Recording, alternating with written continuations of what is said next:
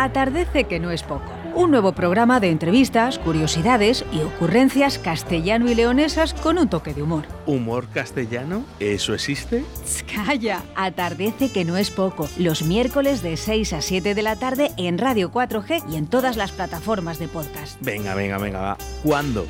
Los miércoles de 6 a 7 de la tarde. Atardece que no es poco. Presentado por Daniela Deva, Begoña Martín y Félix Muñiz. Bueno, bueno, lo escucharemos. A ver de qué va. Atardece que no es poco. Los miércoles de 18 a 19 horas en Radio 4G, 87.6 FM y 91.1 FM. Y a través de nuestra app Radio 4G Valladolid.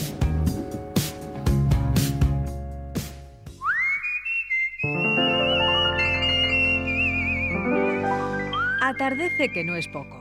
Un nuevo programa de entrevistas, curiosidades y ocurrencias castellano y leonesas con un toque de humor.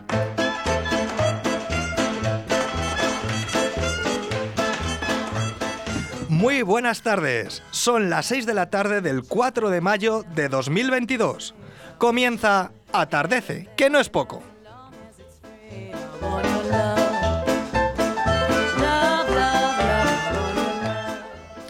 El idioma.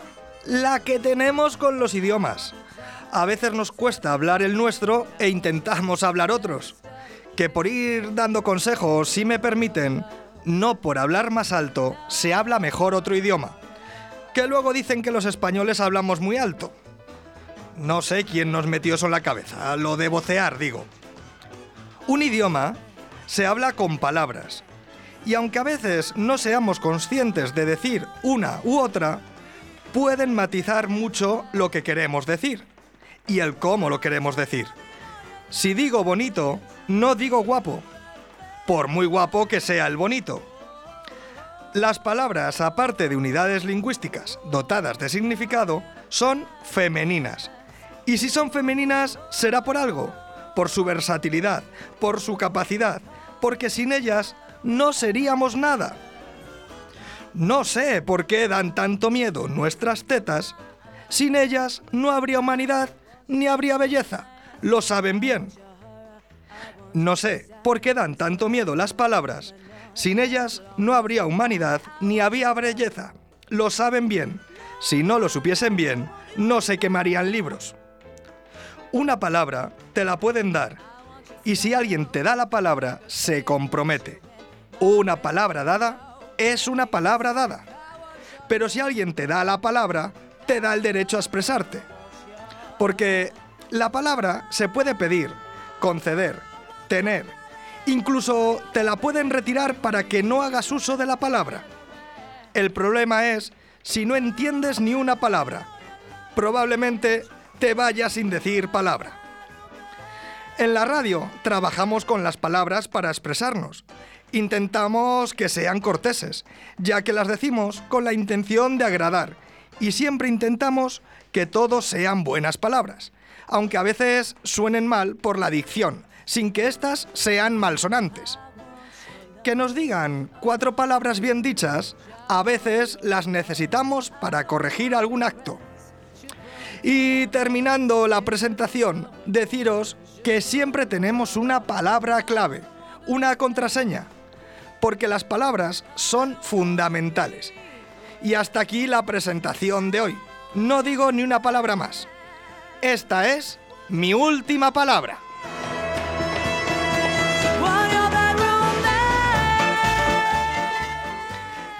Muy buenas tardes, Bego, Félix, ¿cómo estáis? Buenas tardes, pues otro miércoles más aquí y como siempre, encantada. Claro, bueno, otro miércoles más, que ya estamos en mayo. Ya. A mí se me pasa el tiempo. El mayo, mes de las flores. Sí, Sí, bueno, que mes de las flores y a mí la primavera no sé a vosotros, pero a mí me sienta fatal. O sea, es una cosa yo tengo un problema. que me- aparte. Que me dado- aparte tengo un problema que me he dado cuenta ahora. Y es que el, el- yo cuando hace frío, mi cuerpo decide hibernar. Y entonces me puedo pasar dormido todo el día. Pero luego cuando llega la primavera y el otoño, me da por la astenia. Y entonces me paso tirado por los rincones. Entonces yo en la meseta estoy despierto dos meses al todo el año. Yo no sé cómo lo hago. Eres como la marmota Phil, se llama Como o la no? marmota Phil igual. Bueno, no, ¿Habéis yo- disfrutado del puente? ¿Habéis hecho algo? ¿Habéis viajado? Eh, no. Uy, qué no, raro, no ¿eh? me he ido de vacaciones. No me lo Félix. puedo creer. Lo dice, lo dice para, para no hacernos sufrir. Pero sí me comí Ah. esas chuletitas que prometí compradas donde prometimos. Ah, en José Luis Sanz Carnicería. Buenísima. Sí, he de decir que ole. Oye, que si hay que celebrar otra vez, como decíamos el lunes de aguas, lo volvemos a celebrar. Volvemos a lo mismo, volvemos a lo mismo. Lo que sea comer se puede repetir. Sí. Sí, no, ha estado bien. Eh, lo único eso, que frío, calor, yo ya no sé, me pasa un poco como a Félix, ¿eh? que voy arrastrada, un poquito arrastrada. Pero bueno, bien, bien, todo bien, correcto. Pues yo, pues, yo he hecho huerto. ¿Hacéis huerto vosotros?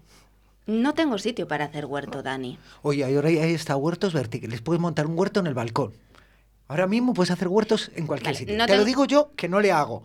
Pero mira, Dani, si lo que lo hace. Vale, pues vamos a contar con dos cosas. No tengo sitio para hacer un huerto de los normales y no tengo balcón. La cosa no va mejorando. O sea, mírala a ver. Prueba con la bañera. Tampoco tienes bañera, no Es- me digas más.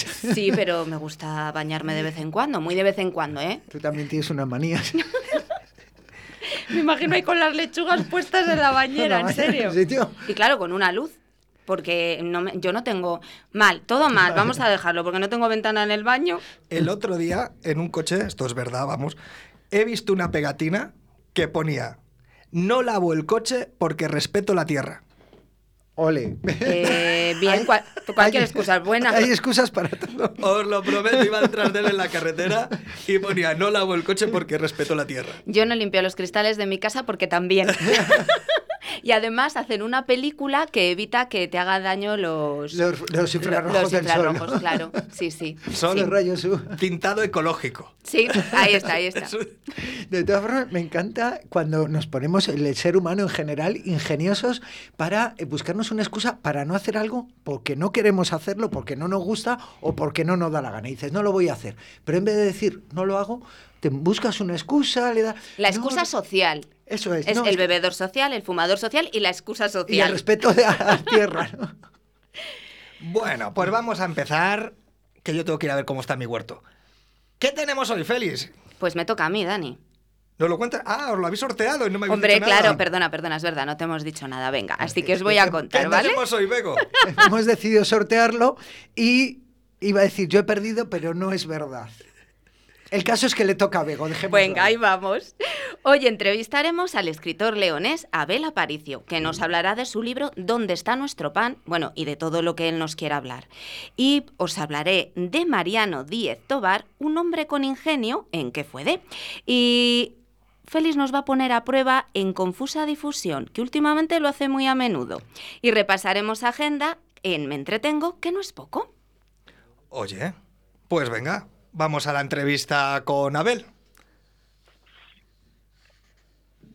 Empecemos con...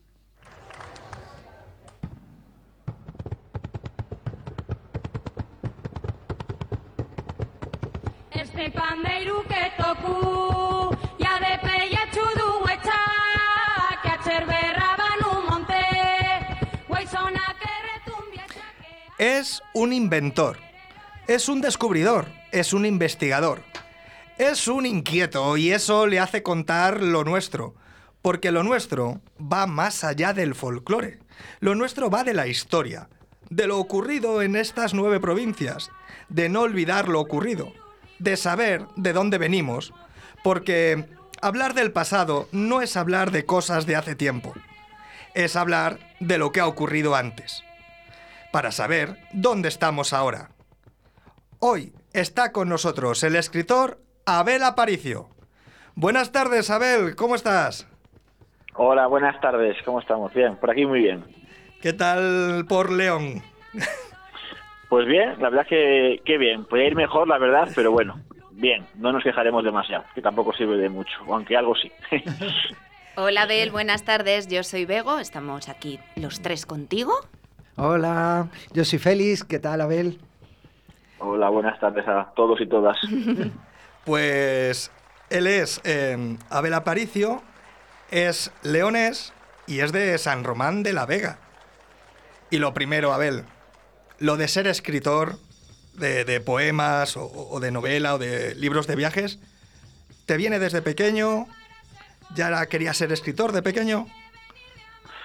Pues no, la verdad que no empecé, no empecé muy pronto a, a escribir.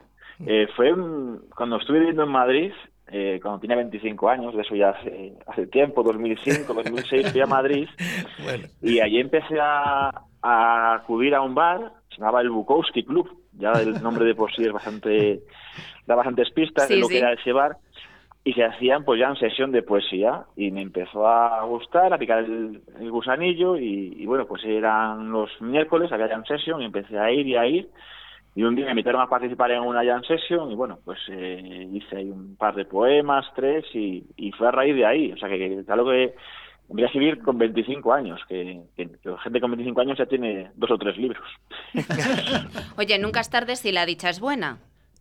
Sí, ¿Qué sí, se eso dice? es total- totalmente cierto, sí, sí. Yo empecé con 25 años, pero bueno, que, que sigo, sigo y bueno, es una afición que me, que me gusta, que me llena, que me ayuda a echar los demonios fuera, a contar cosas buenas y bueno, pues ahí, ahí seguimos.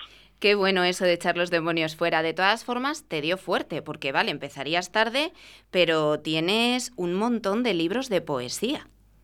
O sea, no empezaste escribo uno, escribo dos, empezaste y te dio... tu- Tuviste carrete. Sí, porque a veces una, como digo, es una forma de, aparte que me gusta, porque me gusta escribir, eh, es como una, una liberación, ¿no? Cuando ves algo que no te gusta o quieres hacer una denuncia, ya sea fundamentalmente social, me gusta hacer mucha poesía social, eh, pues me gusta, bueno, pues dejarlo plasmado en un papel, pues para, para ver, ¿no? Digamos, ordenar un poquitín tus pensamientos, ver lo que, para saber lo que piensas de una cosa en concreto, muchas veces es bueno escribir, ya sea un poema, ya sea un diario personal o un folio, simplemente para, para ti, ¿no? Para consumo, consumo interno, como se suele decir. Pero sí que, sí que me gusta escribir y es cuando hablo con gente, eh, gente más joven o gente que tiene eso, ahora 17, 18 años, siempre le animo a lo mismo, ¿no? Digo, tú escribe, aunque no sea con, con afán de publicar nada, ¿no? Escribe aunque sea para ti, porque cuando escribes, yo creo que uno se conoce mejor a sí mismo. Entonces sí que animo mucho a la gente a, a escribir. Sí, eso es verdad que suelen de- se suele decir ¿no? que el escritor es tanto hacia, hacia afuera, es un proceso, un viaje, tanto hacia afuera cuando pu- publicas el libro, cuando el libro le leen, como hacia adentro mientras le estás escribiendo. ¿no? Iba a decir, tú en los, en los primeros libros eh, cuentas mucho de, de, donde, de lo que tú ves, ¿no? del, pueblo, de tu poesía, de, de la tierra, de las cosas que estás en contacto con ellas. ¿no? Empiezas a escribir como desde lo que conoces, desde tu origen. Sí, muchas veces eh, se habla que, que puedes hacer libros por encargo, ¿no? Te dicen, hazme un libro sobre, no sé, sobre un autor, sobre una, una zona, sobre un, o un, encargo, ¿no? Hazme una novela para X fecha.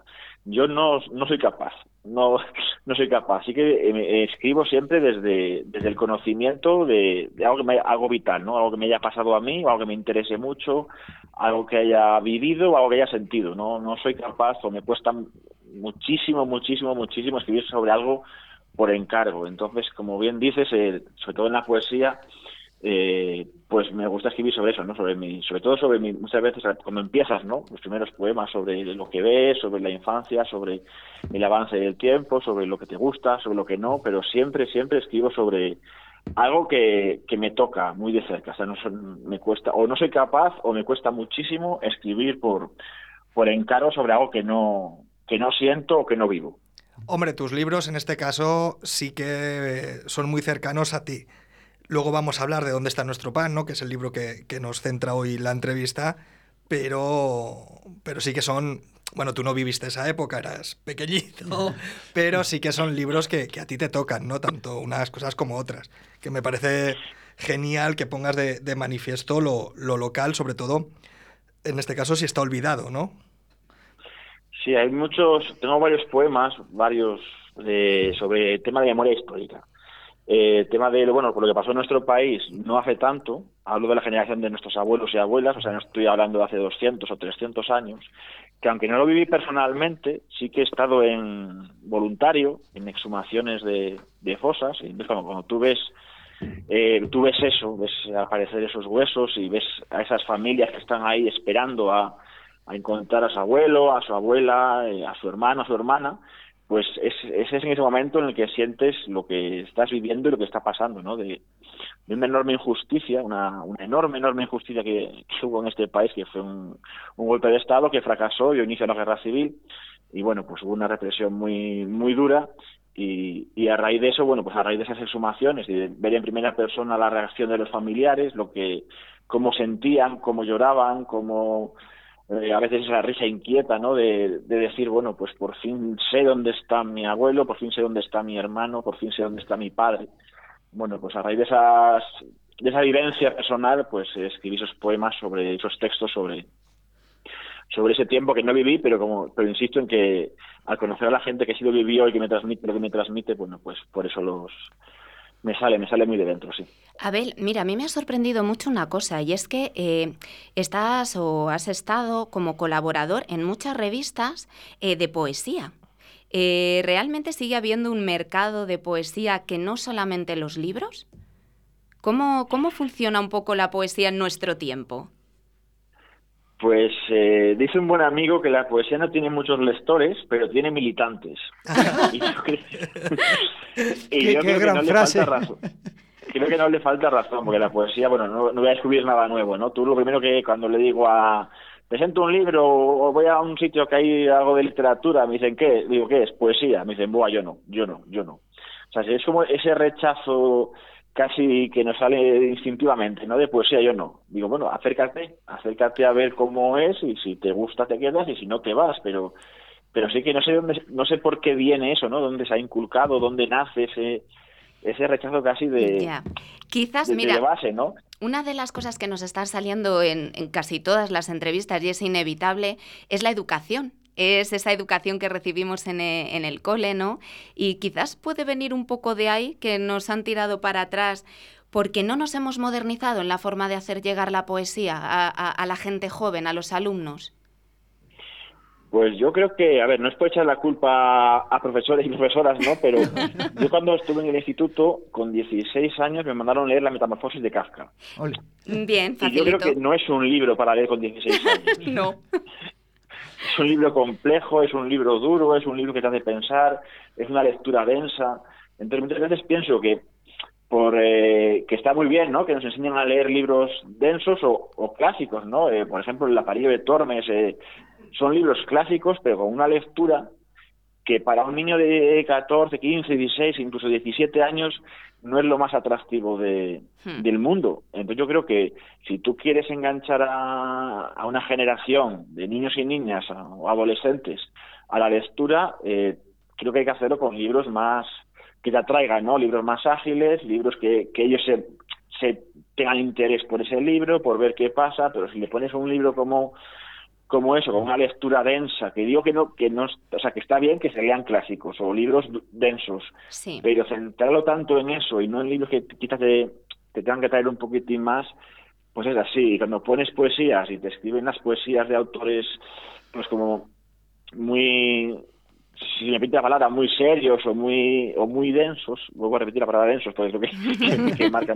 a mucha gente eso, eh, pues quizás que crece ese rechazo, ¿no? Si ahora mismo hay una poesía que es mucho más directa, eh, mucho más eh, que te Moderna, llega, quizás. ¿no? moderna, sí, no, no, o sea, el, que rimen los pares asonantes está muy bien, pero cual- cualquier poeta que veas ahora mismo recitar, ya sea en un bar, ya sea en una plaza, ya sea en un fanzine, ya sea en un vídeo de YouTube, eh, la poesía ahora mismo es, es de otra forma y, y o, o nos adaptamos o dejará de haber lectores de poesía. con lo que mm, con lo que estamos hablando y, y, oye, valorando cómo se merecen lo- los clásicos, eh, puede ser que, mm, oye, los profesores, bien, que bastante trabajo hacen, si no, vamos a hablar de la Sí. educación en general, eh, puede ser que vayamos tarde, que los temas que interesan a los jóvenes sean otros, o otro tipo de, lo que tú decías, ¿no? Otro tipo de, de poesía más ágil. eh, está bien saber de todo, oye, el saber no ocupa lugar, salvo en la biblioteca de, de casa. Pero, pero a veces se nos queda un Sí. poco, nos cuesta evolucionar, a veces. Sí, mira, mi pareja es profesora y la veo constantemente preparando temas nuevos y se tiene que adaptar a las nuevas tecnologías para ponerle pues PowerPoint o, o le hace exámenes por, por internet y le deja un tiempo para respuestas y con muchas imágenes o, o le hace en clase juegos que son como pues como no sé, como un pasapalabra, pero de palabras de, de esa asignatura. Eh, o sea, tienes que hacer algo para que los alumnos de hoy, que les llega la información eh, básicamente por, por los ojos, porque ya no, es, ya no es texto como antes, ahora son imágenes, imágenes, imágenes, imágenes, etcétera, etcétera, o intentas canaliz- canalizar por ahí la educación o, o vas a o vas a conseguir que no que no estudien, porque la gente sigue estudiando igual que antes o, o más, no lo sé, pero sí que, se sientan atraídos por esa forma de, de educar. Digo, mi, mi pareja, por ponerte un ejemplo, que es la que conozco, busca siempre pues algún tipo de juego, algún tipo de libro con imágenes, algún tipo de o puzzles con palabras relacionadas con su asignatura, para que los alumnos, bueno, pues se sientan que sientan esa curiosidad y, y- y se animen a, a estudiar. Y pienso que con la literatura pues pasa lo mismo, ¿no? Que no es decirle, toma, este libro, te lo estudias, mañana examen. Sí, va, No, va todo muy que- rápido y, no, y nos tenemos que adaptar, si no es imposible y ellos están acostumbrados a consumir de una forma muy inmediata. Sí, yo creo que es así, que no digo que sea ni mejor ni peor, ¿eh? No. Pero digo que o nos acostumbramos a, a lo que hacen ellos a diario o no vamos a llegar. Oye, mira, empezábamos a, a ver eh, tu entrevista con Sazaniegas y la canción era Baile del País. Que fantásticas, oye, si las descubren los oyentes, eh, unas fenómenas. Y ahora nos vamos a ir a un pequeño descansito con Estrechinato y tú.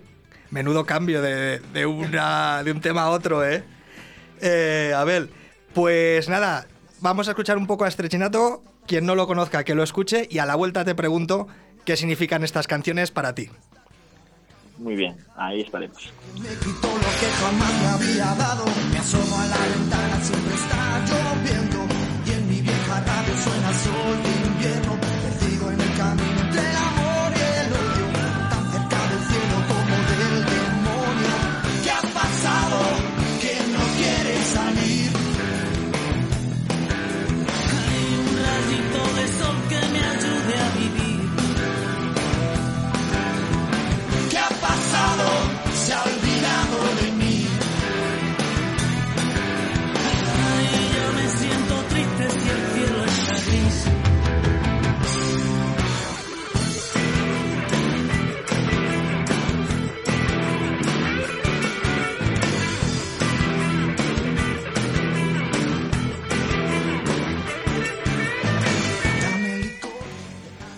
Bueno, pues escuchábamos Si el cielo está gris de Estrechinato y tú.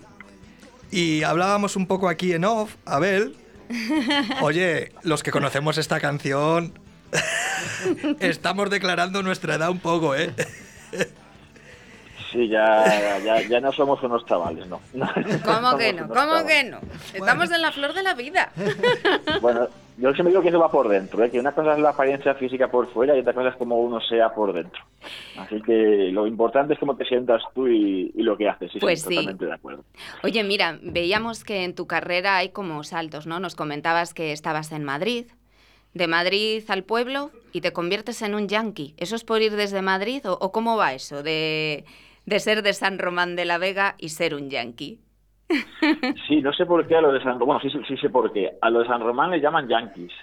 Y eso fue porque una sequía en el año, si no recuerdo mal, año 34, 1934, y como no le daban el agua suficiente e iba para la ciudad de Astorga, eh, fueron a derrumbar la presa que desviaba el agua para Astorga y no para mi pueblo. Ah, Y en, y en ese de- en ese momento, bueno, pues hubo ahí una trifulca bastante fuerte, hubo un tiroteo incluso, y, al, y, y la gente alrededor empezó a decir eso, que los de San Román hacían la ley por su cuenta, ¿no? Que eran unos yanquis. Y de ahí viene el, el apodo a la gente de, de mi pueblo, sí. qué bueno. Igual tienes un salto en tu carrera, pasas de la poesía a, a la narrativa. Eh, ¿Por qué ese salto? ¿Por qué esa necesidad? Pues eso fue a raíz de conocer eh, las tres historias que, componen Dónde está nuestro pan, eh, porque fueron tres historias que me, bueno, que una de ellas me contaron personalmente y otras dos accedí a ellas a través de documentación escrita de, un archivo militar y tenía la necesidad de, de contarla y vi que la poesía pues no era la, la herramienta más eh, idónea quizá para, para contar esas tres historias y dije, bueno, pues vamos a, a lanzarlos a la, a lanzarnos a la novela o a la, o a la novela corta o al relato. Creo que era la forma más, más adecuada para contar esas, esas tres historias y de llegar a, a más gente que, que, bueno, creo que, que merecía la, la pena. Del libro que, que hablamos hoy o que, que presentas aquí en nuestro programa, ¿Dónde está nuestro pan? Decías en una entrevista, te he visto, que había la nieta de una señora que había hecho la batalla por, por sus derechos, que siendo la nieta no conocía la historia. Sí, ahí, ahí, ahí uf, es complicado de, de decir, pero vamos, de explicar, pero es, es así, ¿no? Eh, yo creo un, una especie de tabú, de tema tabú, que fue la guerra civil y el franquismo y el hambre que se pasó y, y cómo actuaron los, los que ganaron la guerra, ¿no? Del totalitarismo salvaje. Y para evitar esa, pues ese miedo, ¿no? O, no contar las historias a, a su familia, decidieron obviarlo y no los, nos lo contaron a los hijos y los nietos, esta tercera generación de la que tanto se habla, que no tiene tanto miedo porque no vivieron en sus carnes la dictadura, pues empezó a hacer preguntas de por qué el abuelo no está, por qué nunca se habla del tío, por qué cuando se habla de política se dice, no se habla- de eso no se habla, de eso no se habla. Y yo siempre digo lo mismo, ¿no? Que ¿por qué no se puede hablar de política? Igual que se habla de fútbol, se habla de los colores, se habla de mil Ya. miles de cosas, siempre te dicen no hables de política. Yo creo que, bueno, pues que si ya te dicen no hables de política, ya tú, tú empiezas a, a decir, ¿por qué? ¿Por qué? ¿Por qué no? Entonces, bueno, fue esta tercera generación, entiendo que es la de los, los nietos y nietas que se hacen esas preguntas y como bien dices eh, en el primer en el primer relato que lleva, es el que va a titular la obra no dónde está nuestro pan hay una figura que es la figura del panadero que hace un poco de equilibrio entre las mujeres que se hacen esa pregunta dónde está nuestro pan y las fuerzas del orden que, que fueron las que bueno pues las que no le gustó lo que hicieron esas mujeres.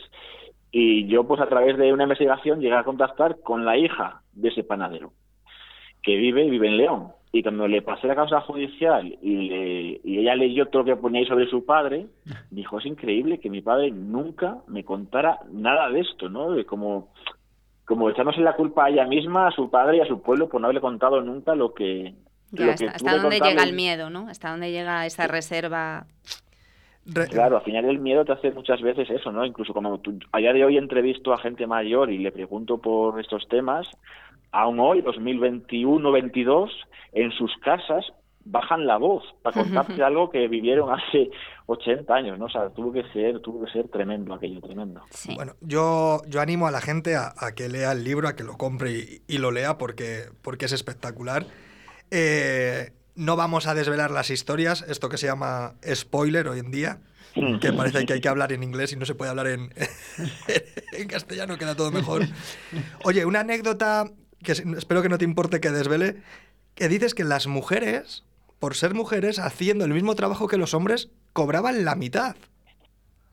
Sí, eso siempre lo cuento en las, en las presentaciones y fue lo primero que me dijo eh, la protagonista del tercer relato, Libertad Aurora, que es una mujer maravillosa que ahora hoy tiene 87 años, hace años 68, y cuando yo le pregunté, dije, bueno, si hace favor, me pregunta, por- me, me cuenta cómo vivió usted el trabajo en la mina, qué hacían, cómo vivían, y lo primero que me dijo fue, fue dijo, te voy a dar tres datos para que veas un poquitín cómo era aquello.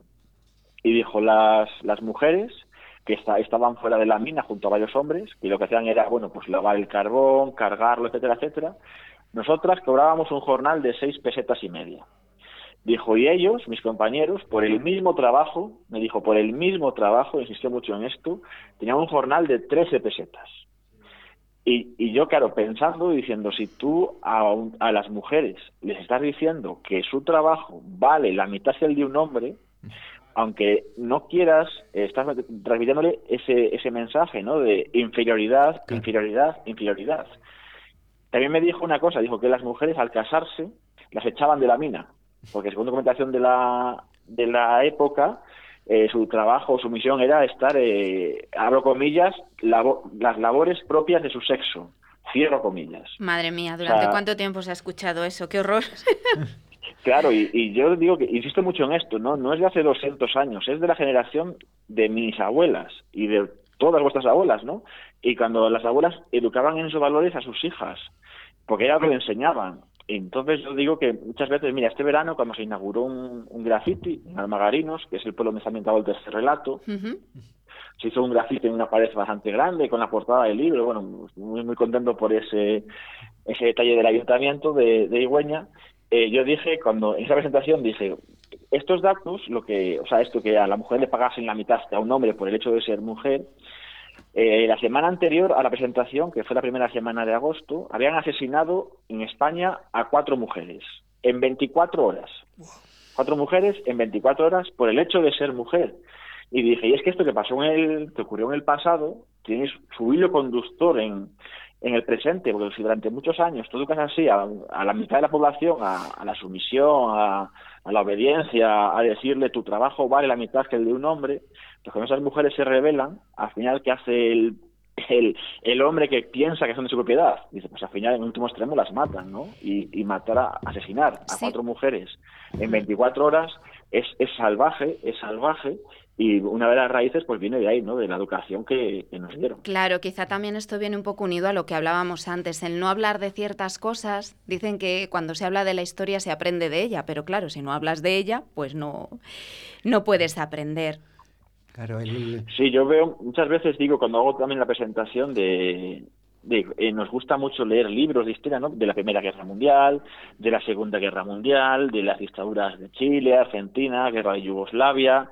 Incluso ahora mismo estamos viendo casi de una forma casi pornográfica, si se me permite la expresión, la guerra de Ucrania minuto a minuto eh, con una información constante, ¿no? Y, y cuando hablamos de la, de la nuestra, de la guerra española, eh, solo vemos barreras, ¿no? No hables de eso, no hables de eso, no hables de eso. Y digo, ¿por qué?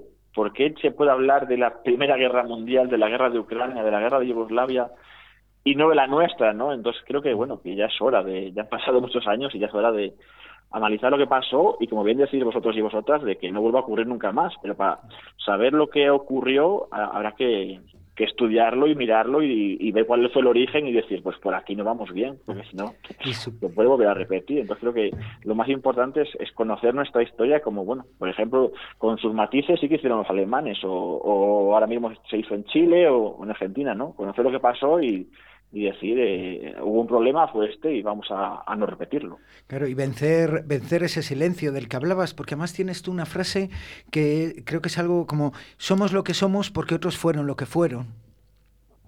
Sí, yo lo- la digo mucho, ¿no? Que, que somos somos porque otros otros y otras fueron, ¿no? O sea, nosotros nos educaron de una manera, hicieron una, unas luchas sociales muy duras para conseguir, bueno, pues en primer lugar el trabajo de ocho horas diarias, eh, poder eh, con unas condiciones de vida dignas, el permiso de paternidad, de maternidad, eh, baja por enfermedad, etcétera, etcétera, una serie de condiciones que mucha gente se partió la cara y costó sangre y vidas para conseguir esos avances sociales y, y bueno, pues creo que hay que estar agradecidos y, y estar expectantes y atentos a que a que no haya un retroceso, Eso es. sí. que lamentablemente, bueno, pues estamos en tiempos muy convulsos, pero espero que no que no haya ese retroceso y eso y estar atentos y sobre todo estar agradecidos siempre a yo por lo menos a nuestros mayores que consiguieron a través de muchos sacrificios consiguieron unas, unas mejoras sociales que hoy estamos disfrutando nosotros.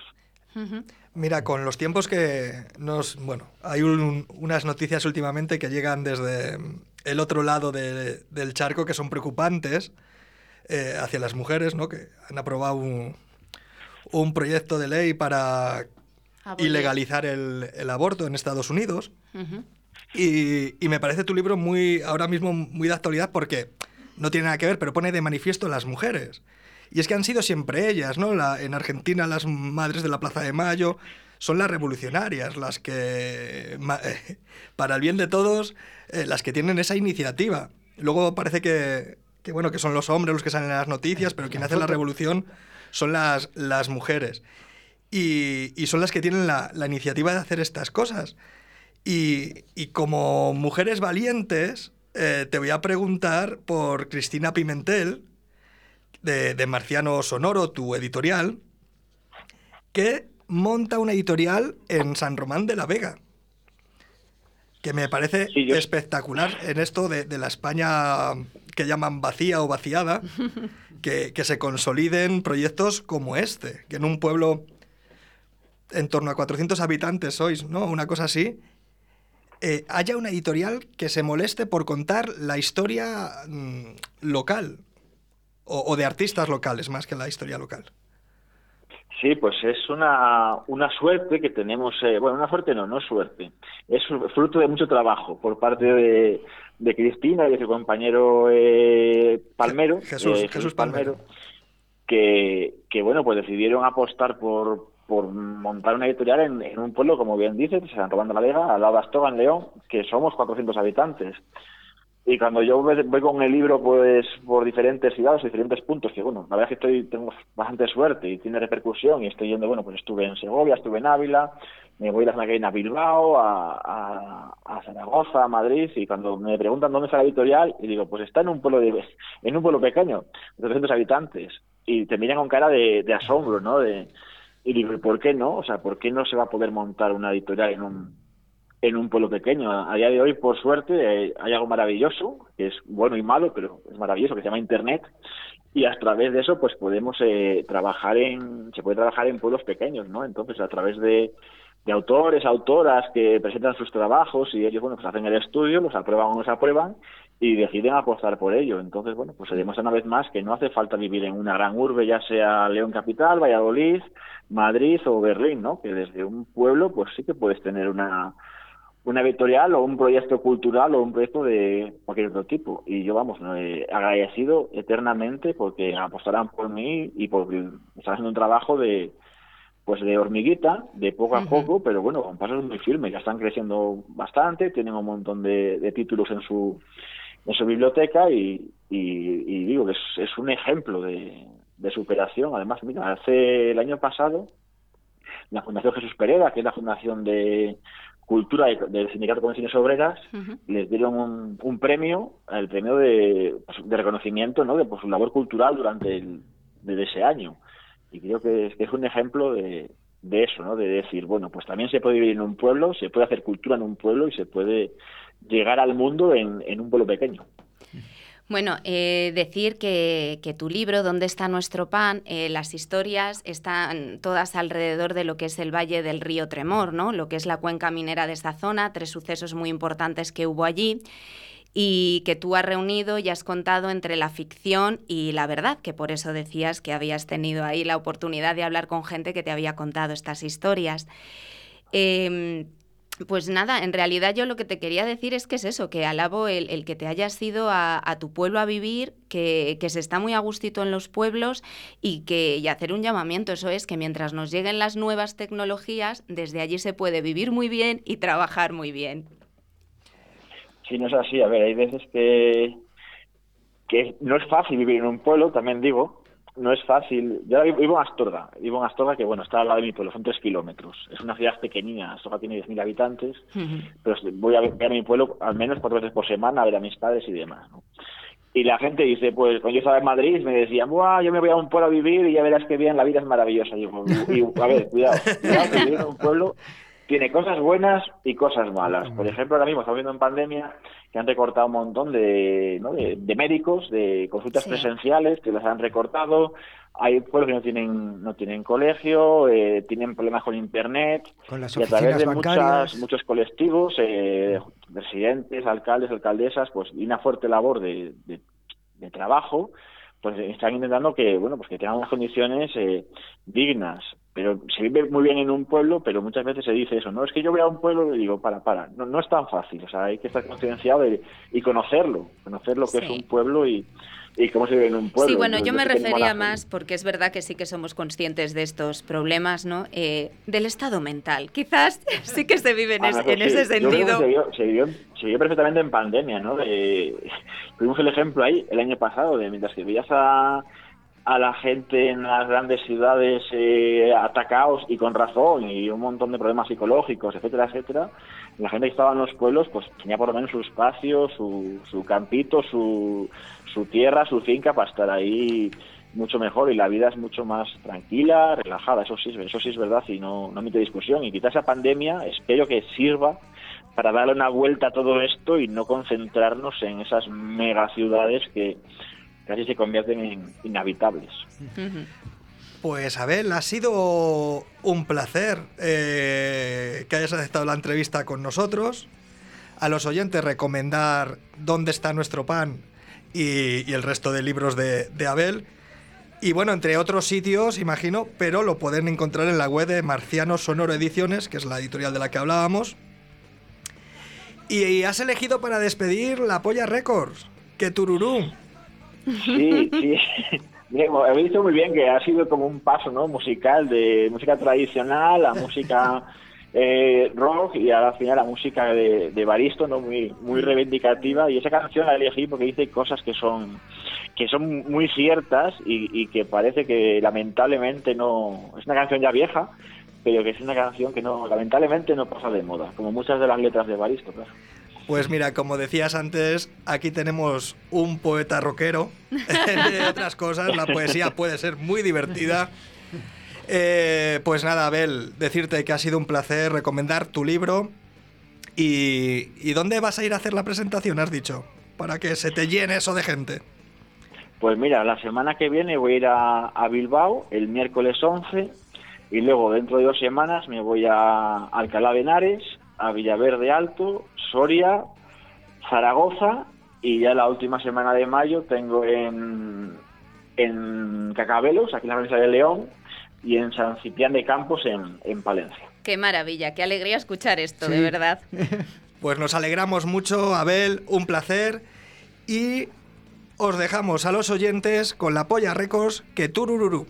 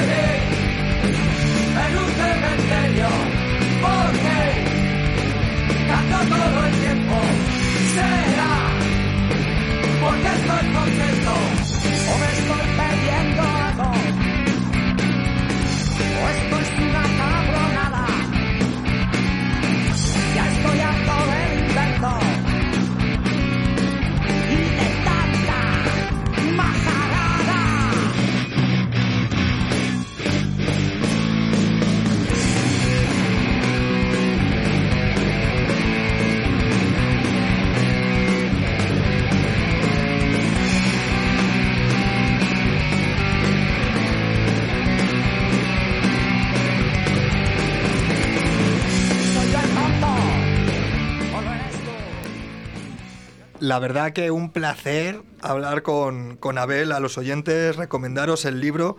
No puede ser que, que lo que cuenta ese libro haya pasado aquí al lado de casa, seamos de Soria o de Salamanca o del propio León, y no sepamos esa historia. Eso, sobre todo, a mí es lo que más me llama la atención. Ese, ese silencio que, del que hablaba Abel Aparicio, que se ha extendido por muchos sitios y que son cosas que, que no se conocen. Muchas veces son historias que tampoco tienen una gran trascendencia, pero que se han silenciado, ¿no?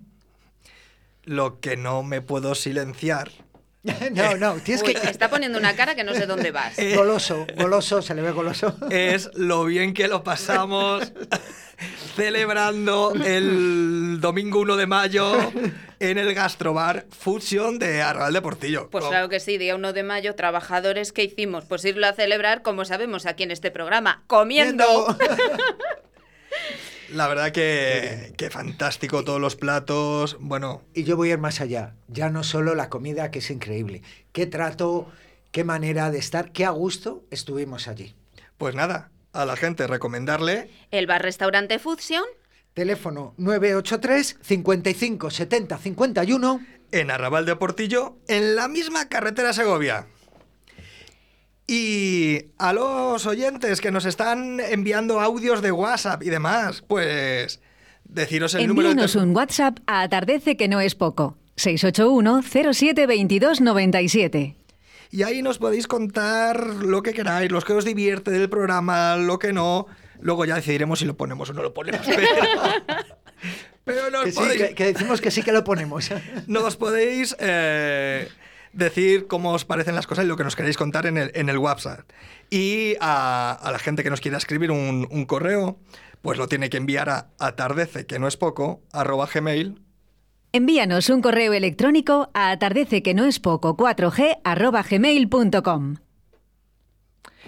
Y si nos queréis seguir en directo eh, el resto de la semana, si queréis ver lo que cenamos el otro día en el Fusion, pues tenemos un Instagram que es arroba atardecp. Y ahí tenéis unos platos pues para dar envidia, un poco que lo hicimos por eso. Un poquito. Y nada, pues ahora que hemos comido, nos vamos a ¿Qué fue de?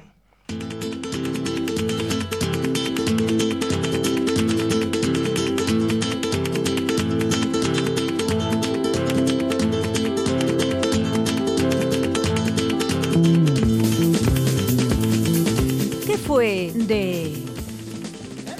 Bueno, pues mirad, yo esta semana estoy muy contenta porque he descubierto que el procesador de textos de mi ordenador pues tiene un modo que te graba la voz y lo transcribe a texto. Y tú sabes qué felicidad, es que me parece súper útil, que ya sabía que existía, ¿eh? que no soy como feliz. Oye, pero, pero si yo estaba callado, que ya me la he llevado. ¿no? que no, que no, que es broma. Solo era por aclarar la situación. En fin, eh, es que, como diría mi abuela, qué modernidades, ¿eh? Pues os diré que este recurso es más viejo que ella. Sí, sí, como lo oís, porque mi curiosidad, ya sabéis cómo soy, pues me ha llevado a buscar de dónde salió tan genial ingenio para hacernos más fácil la vida. Y resulta que mm, me ha sorprendido un montón porque he descubierto que esto procede de un señor que era castellano y leonés y luego por el tiempo que hace que se le ocurrió. ¿Cuándo creéis que se inventó esto? Pues esto es muy moderno, yo que sé, en los 80. No, yo voy más atrás. Esto tiene que ser de la Segunda Guerra Mundial, que hicieron ahí mucha prueba. De Caliente, caliente. Mira, os voy, os voy a decir, porque vais a alucinar. Esto es aproximadamente de- del 1900, ¿vale? Y fue un burgalés, Mariano Díez Tobar, nacido en el pequeño pueblo de Tardajos el 21 de mayo de 1868, quien tuvo esta idea. Y es que no era ingeniero, chicos, ni era físico, eh, ni nada de eso, porque resulta que era un monje Paul, de la Orden del Paular, quiero decir, vamos, un hombre de Dios, que se diría. Y es que su curiosidad le llevó a ser uno de los inventores más prolíferos. El audio... Ahí voy, ¿eh? El audiogatógrafo, que así fue como lo llamó al invento capaz de transformar la voz en texto a través de una máquina de escribir, fue un mecanismo utilizado por la famosa firma italiana de máquinas de escribir Olivetti. Eh, un segundo. En 1900, Sí. pero si había nacido en 1868. Ya, es que fue muy precoz. Es que mira, era un, un niño que ya desde pequeño pues fue, fue muy rápido, aprendió muy rápido. De hecho, el cura del pueblo, que era el que le daba clase, le dijo a sus padres, yo a este niño no tengo más que enseñarle, así que escolarizarle en otro colegio para que aprenda. Y claro que aprendió. Tanto fue así que a los 14 años, ya sabéis, eh, entró como seminarista. Y digo ya sabéis porque hay gente que no se le escapa una. Así que nada, eh, como seminarista, pues en Madrid destacó. Y allí se aficionó por la física y las matemáticas, algo que eh, de verdad pues no estaba muy mm, encajado con los estudios religiosos. Vamos, que tenía los curas locos, ya os lo digo. Fue trasladado al Colegio de Murgía, en Álava, donde su interés por la divulgación científica pues no hizo más que crecer, para disgusto de algunos, que le decían, hijo, pero ¿no te gusta más la teología? Y él, bueno, yo compatibilizo, compatibilizo. Estaba interesado sobre todo por los temas relacionados con la imagen y el sonido. Y atentos porque a partir de hoy, y aún más si cabe, no os vais a olvidar de este hombre.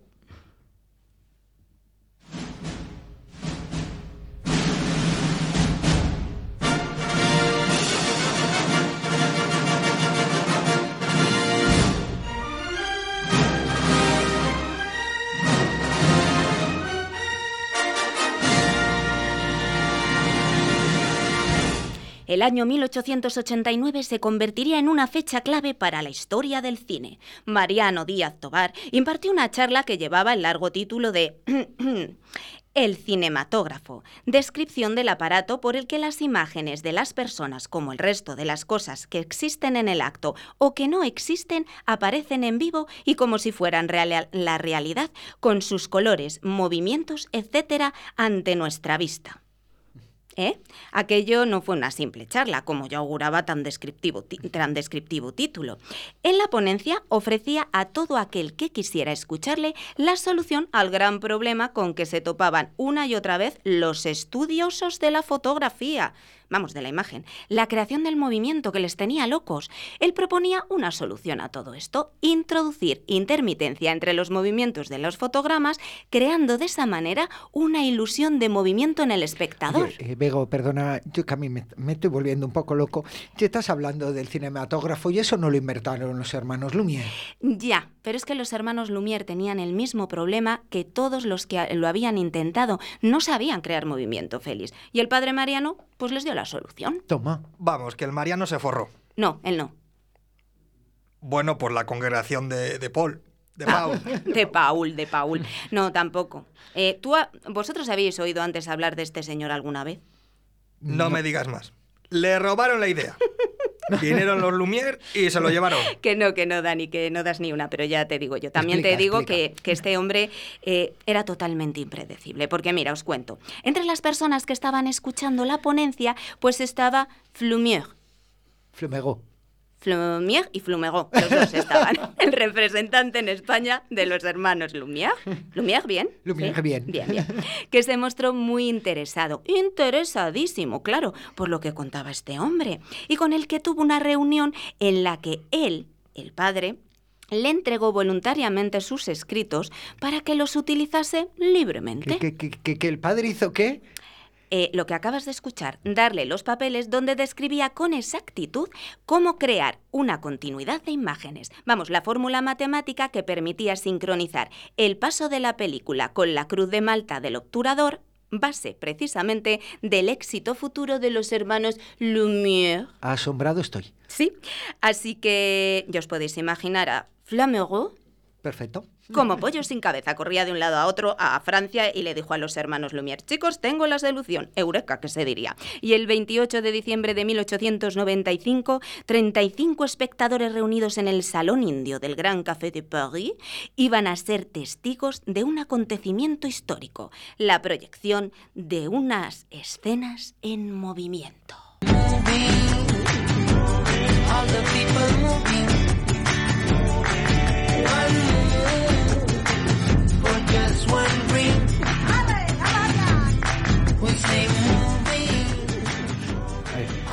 A ver.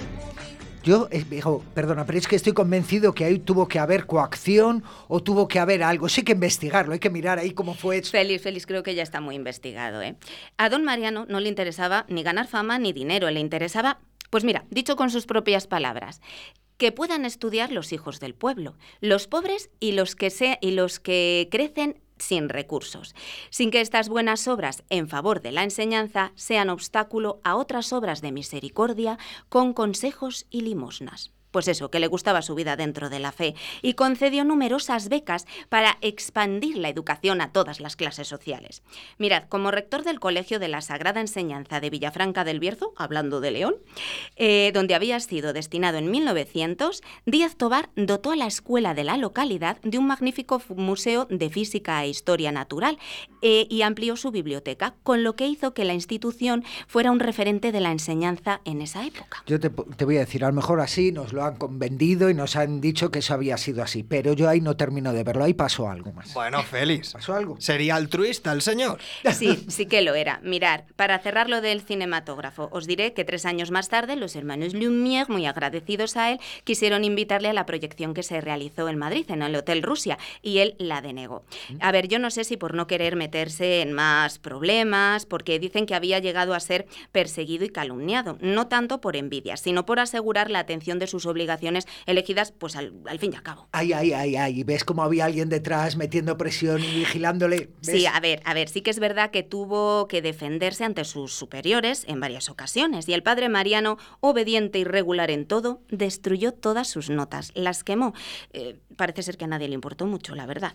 Eh, en ellas se recogía el funcionamiento de varios aparatos a los que él no concedía mayor importancia. Mirad, una máquina que sacaba eh, de los sonidos armónicos armonías, un aparato para conservar el vino, un reloj cuya cuerda era la voz del hombre y que funcionó durante 10 años colgada sobre la pizarra de un aula de Villafranca, activada solo por el sonido de las lecciones, un reloj sin cuerdas que marcaba las horas y los minutos y no a saltos como los demás lo hacían en ese momento, sino de un modo continuo. El icocinefón, el icocinéfono que aplicaba el sonido del fonógrafo al cinematógrafo y anticipaba así el cine sonoro, y el iconotelescopio o iconoscopio que permitía ver imágenes a distancia y constaba de un transmisor, o sea, una cámara oscura con una lámina delgada de sulfuro de antimonio y plomo como fondo, un receptor, que era otra cámara oscura, con un fondo de cristal blanco y un regulador sincrónico. Oye, muy bien, Bego, ¿eh? Muy sencillo todo. Muy sencillito, ¿verdad? ¿Te digo lo que es eso? Sí. Pues la futura televisión. Mira tú por dónde. Mirad, la historia es que no registró ninguno de sus inventos. Bueno, no, miento. Uno sí, el rotógrafo de curvas, para trazar curvas especiales perfectas. Y decías tú, Félix, de presiones, que no te digo yo que no, ¿eh? Hombre. Pero le ofrecieron toda clase de licenciaturas y doctorados que no aceptó. Hizo lo que sintió y razonó, como mejor pudo y supo. Nunca se dio importancia ni a él ni a sus ideas, ni a sus inventos, que no pasaban para él de ser curiosidades. Murió el 25 de julio de 1926. Y es que don Mariano Díaz Tobar resultó ser todo un sabio. Y los sabios no enseñan con palabras, sino con actos. Mis mil inventos de un solo intento pongo a tus pies. Sin que le pidas, convertido tu pez en diez. Como un poeta voy sin receta y puedo crear un trago de color, una balsa en el mar, un pucherito con vino carbón y diez gotitas de cercal igual. Mis mil inventos de un solo intento pongo a tus pies. En cuatro días hago te lo que en un mes. De la galera lo que más quieras puedo sacar.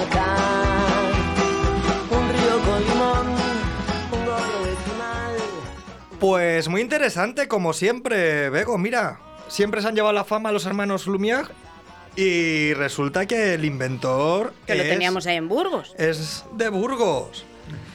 Pues me dicen por aquí, por el cristal, que tenemos un WhatsApp. A ver quién... Envíanos un WhatsApp a Atardece que no es poco. 681 07 22 97. Hola chicos, buenas tardes a los tres. Me llamo Clara y que sepáis que os escucho desde Madrid como cada miércoles que vamos. No me pierdo ni un solo programa de Atardece que no es poco. Así que nada, os mando un besito enorme y que sigáis así mucho tiempo más. Ay, muchas gracias. ¡Ay, qué bien! Que llegamos a Madrid, chicos. Bueno, bueno, de aquí al cielo. Pues agradeciendo a, a Clara el WhatsApp que nos ha enviado, vamos a continuar a ver qué nos trae hoy mil Confusa difusión.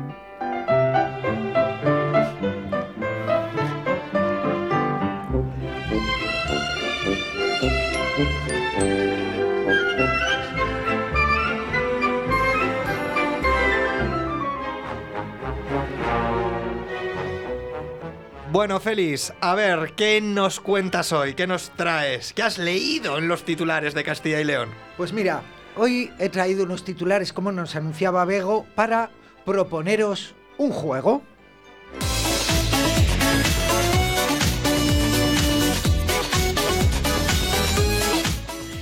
Y en este juego los titulares os van a preguntar, ¿de qué voy? Toma ya. No, me refiero, yo os leo el titular y vosotros simplemente me decís a qué se refiere. Es sencillo, ¿verdad? Sí, sí, sí. Pues venga a ello. Pues vamos a ello. Me toca un jamón, si acierto. Pues puede ser. Creo que tiene premio. Ah, Por pues. ejemplo, os voy a decir, vamos a ver qué tal se nos da el primero y luego vamos a ver cuál es el premio. Por ejemplo, si yo os digo a la búsqueda de móndidas. ¿Mondidas? Móndidas. Este es un titular que hemos visto en un, en un periódico. ¿Y de qué va? ¿De qué voy? Os pregunta este titular. Pues a la busca de mordidas, pero alguien con Mondi- mala adicción. móndidas. Pues esto es como lo de A la los... búsqueda de mordidas de mordidas. Eh, no Gambusinos. Esto es como lo de los gam- gambusinos, gambusinos. Gamusinos. Gamusinos. Gamusinos. Que no existen, ¿no? Pues los móndigos no. Ay, sé pero eso es un secreto. no se Móndidos, móndidas en este caso. Pues qué es, Félix.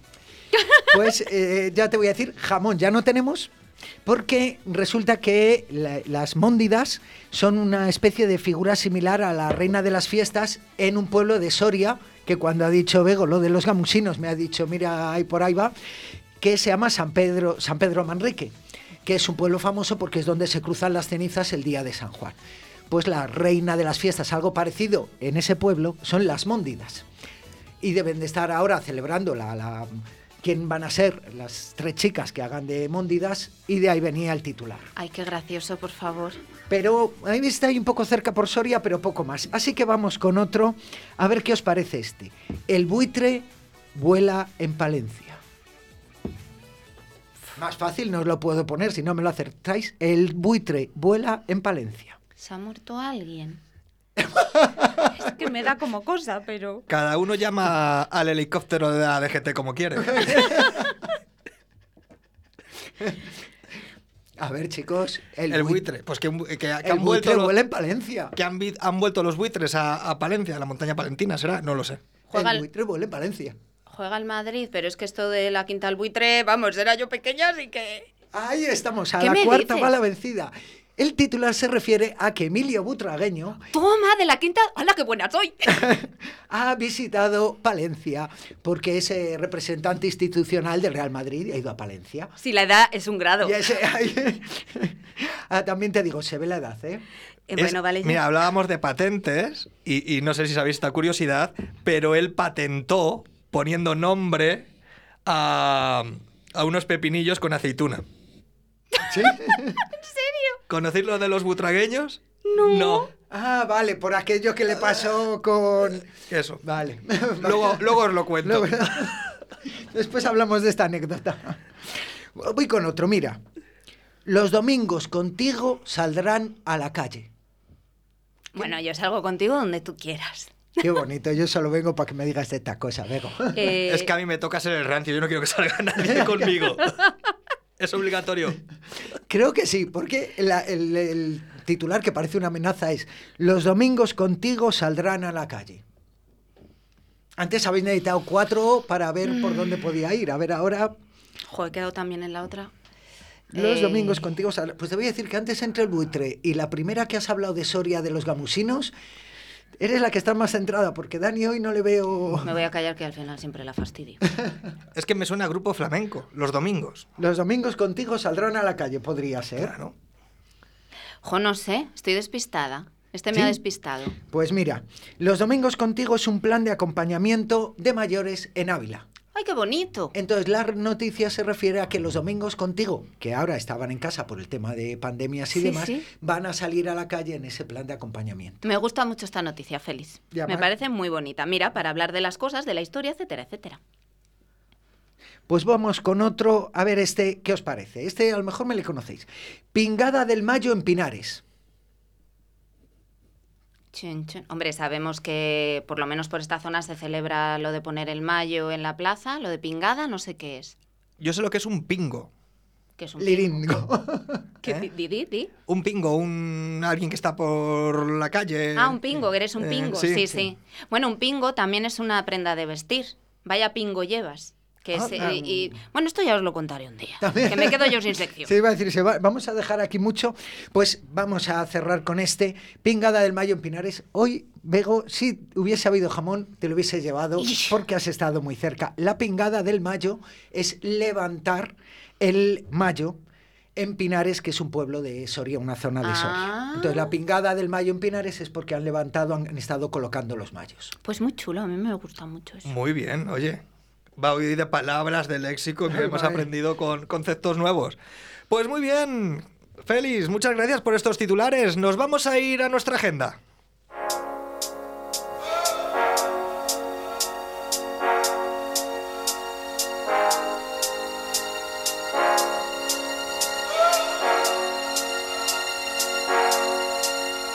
Me entretengo, que no es poco. Pues empezamos por León, como siempre, y hoy nunca mejor dicho que hemos hablado con Abel. ¿Qué podemos hacer en León? El domingo 8 a las 6 de la tarde en el Teatro Auditorio Ciudad de León, la Chana Teatro presenta su espectáculo Blancanieves. ¿Y si nos vamos a Palencia? Pues el jueves 5 a las 8 y media de la tarde en el Teatro Principal de Palencia, La Señorita Doña Margarita, con dirección de Juan Margallo y protagonizada por Petra Martínez. Y aparte de grandes inventores, ¿qué hay en Burgos? En Burgos el sábado 7 a las 7, que es fácil de recordar, en el Teatro Cinema Glorieta de Prado Luengo, la compañía Teatro Atópico nos va a presentar su espectáculo Félix y Tierra. ¿Y qué podemos ver en Zamora, Bego? Pues mira, el viernes 6, en algún momento de la tarde, en el Teatro Municipal de Bermillo de Sayago, la compañía de Charo Jaular presenta Cuentos sin Fronteras, donde ocurren los sueños. ¿Qué podemos ver en Salamanca, Félix? En Salamanca, pues mira, el sábado 7 a las 9 en el Teatro Liceo de Salamanca, la compañía Jesús Carmona presenta su espectáculo El Salto, que es de danza. ¿Qué vemos en Soria? Pues del 5 al 7 en el Teatro Palacio de la Audiencia de Soria tenemos las sextas jornadas de novela histórica. Hay un montón de propuestas, así que os aconsejamos que consultéis la web del teatro en www.teatroprincipaldelaudiencia.es. ¿Y en Valladolid? El sábado 7 a las 7 en el Centro Cívico Municipal de Boecillo, Filis Producciones presenta el espectáculo Pequeños Cerebros. Ávila. Pues el sábado 7 a las 7 de la tarde en el convento de Santo Domingo y San Pablo en las nuevas en las Navas del Marqués, la joven compañía de danza de Castilla y León SL con miradas en blanco. Y acabamos en Segovia, Félix. El viernes 6 a las 7 de la tarde en el Teatro Juan Bravo de Segovia podremos ver a Teloncillo Teatro con el espectáculo Olas.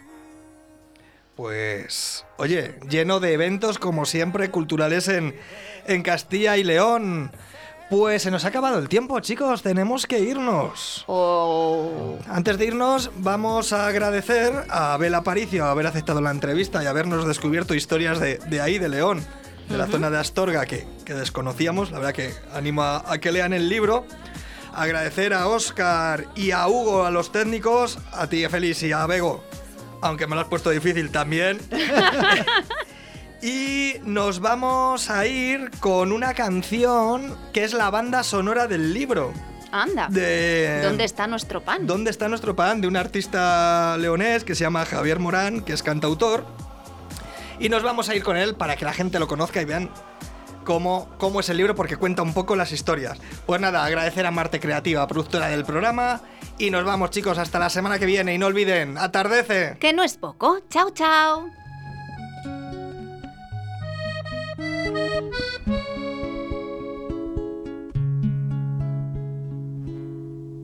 Lobo aúlla en los montes mientras el pan, ¿dónde está nuestro pan? La línea que dicta las clases, lucha cotidiana por el bienestar. Pan sabe a conciencia, sabor de pueblo de unidad. A negro paisaje minero, a conquista real, utopía. ¿Dónde está nuestro pan? Lobo aullan los corazones de Irene y Julia. ¿Dónde está nuestro pan? De Inés, María y Elena, mujeres libres por la dignidad. Enciende la mecha si olvido, no puedo perdonar. El hambre es de los pobres, lucha por necesidad. ¿Dónde está nuestro pan? Libertad en tu mente, alantre, aurrera, asalta la locomotora bailando libertad, libertad en tu mente, alantre, aurrera, asalta la locomotora bailando libertad.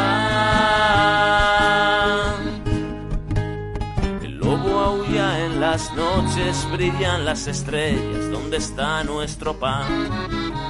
El tren del alba no transporta ni un grano de trigo con que fabricar. Superar la mendicidad, una vida en riesgo es traicionar. Vender a toda la humanidad. ¿Dónde está nuestro pan?